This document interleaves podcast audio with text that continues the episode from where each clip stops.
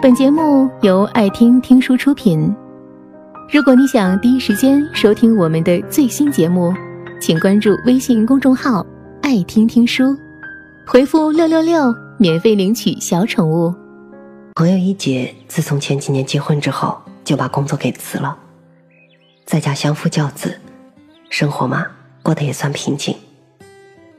可是自从孩子三岁上幼儿园之后，她就整日独自一个人在家里。做做家务，看看电视，然后就是等孩子放学，等老公下班。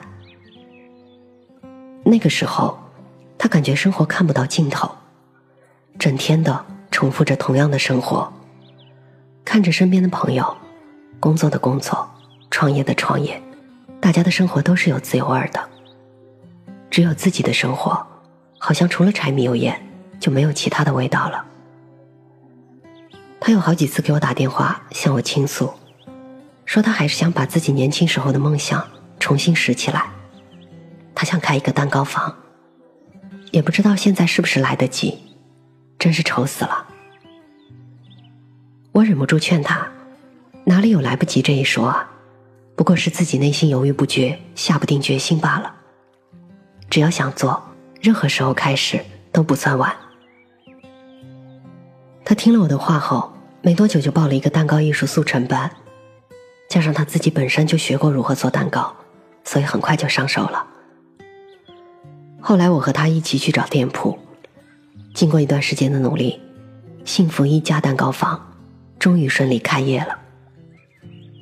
开业的那一天，他发表开业感想的时候就提到，自己曾经因为害怕来不及，差一点就错过了这一次创业的机会。这世上从来都没有来不及的事，只有不敢开始的心。的确，当我们望而却步，迟迟不敢跨出开始的脚步时，等待我们的也只是遥遥无期的幻想。但是，当我们从不害怕、来不及、敢于踏出开始的第一步时，我们才会把自己所有的勇气都拿出来，拼尽全力去争取更好的结果。所以说，机会从来都不是等来的，而是留给那些有准备、敢于开始的人的。我记得我教初中的时候，班里有一个男生，我印象特别深刻。那一年他上初二，他上课的状态要么是全程睡觉，即使叫醒了，也是转身就睡着了；要么就是在位置上小动作不断，东张西望，注意力不集中，有时甚至和我对着干。一副对任何人、任何事都表现出不屑一顾的样子。在课下，我和他谈过很多次，都无济于事。把家长叫来，我们一起去解决这个孩子的问题，也只是当时起作用，过后就又恢复原状了。实在没有办法，我就在课堂上尽量的多关注一下他，课下一有机会，我就和他多谈心。比如谈一些生活上或者班级里有趣的事儿，尽量的避免正面去谈学习。令我很高兴的是，半年之后，他终于开窍了，来找我说想好好学习。后来我就在课下帮他把前面的课又重新补好了一遍，因为这个孩子的基础还是可以的，很快就赶了上来。在升初三的时候，考的成绩虽然不是班里最好的，但至少。对得起他努力学习的这一两个月。任何时候，当我们想要着手去做一件事的时候，我们也会在心里问自己：来得及吗？可问的再多，也不如潜下心来真正去做。因为去做了，才有可能；而仅仅是害怕来不及，就永远不会得到自己想要的结果。曾经看到过这样一段话。有人总说已经晚了，实际上，现在就是最恰当的时候。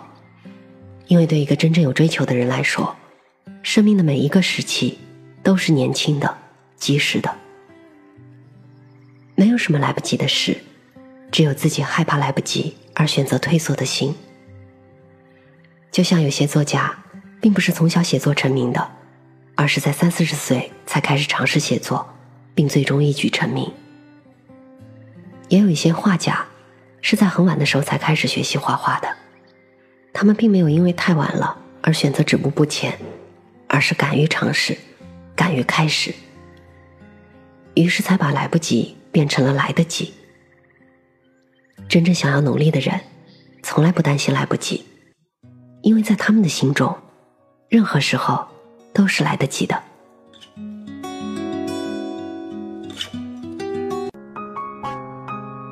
本节目到此就结束了，感谢各位的收听和陪伴。